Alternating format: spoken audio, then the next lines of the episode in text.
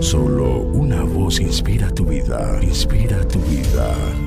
Una voz de los cielos, con el pastor Juan Carlos Mayorga. Bienvenidos. Al que venciere, yo lo haré columna en el templo de mi Dios, y nunca más saldrá de allí, y escribiré sobre él el nombre de mi Dios y el nombre de la ciudad de mi Dios, la nueva Jerusalén, la cual desciende del cielo de mi Dios y mi nombre nuevo. Sin Dios no somos nada. Tuve la oportunidad de poder ver en la Catedral de San Jorge, sede del Patriarcado de Constantinopla, en Estambul, la columna de la flagelación, donde se presume fue flagelado Cristo. La columna actualmente es importante por Jesucristo. Quizás antes habían atado y azotado a otros en ella, pero solo hasta que Jesucristo es flagelado en ella, la columna deja de ser una columna más. Gracias a Jesucristo, quien no fue un reo más, Él fue molido por nuestros pecados, el castigo de nuestra paz fue sobre Él y por su llaga fuimos nosotros curados. El inocente por los pecadores. Por eso hoy la columna no debe ser un objeto de culto, sino una de las pruebas irrefutables de las repercusiones de Cristo. Si así repercutió en una cosa inerte, ¿qué no podrá ser en tu vida?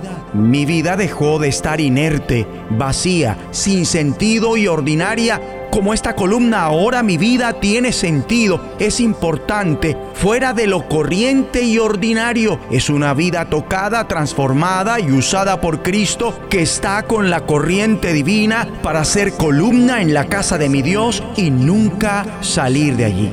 ¿Acaso no es poderoso Cristo?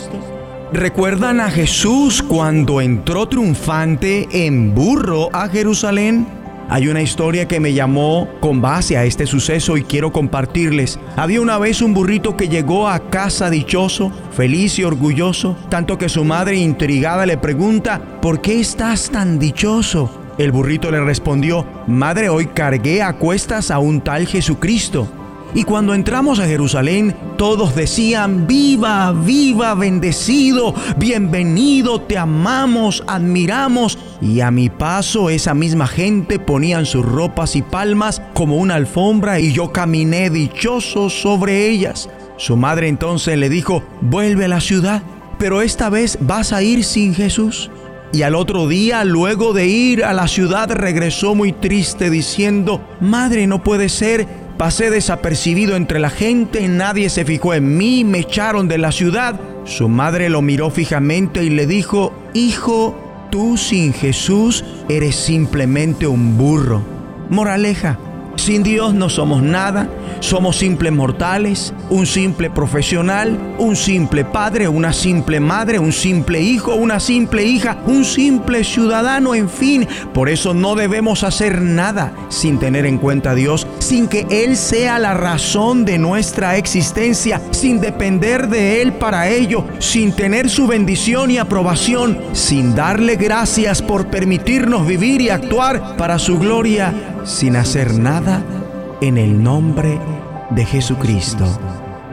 Oremos. Dios Padre, no quiero ser más uno más del montón. Abro mi corazón para que Jesús de Nazaret tome el lugar que merece en mi vida, sea mi Señor, único y suficiente Salvador, dependiendo de su guía, mandamientos, su bendición y su gracia. En el nombre de Jesucristo. Amén. La voz de los cielos, escúchanos, será de bendición para tu vida. De bendición para tu vida.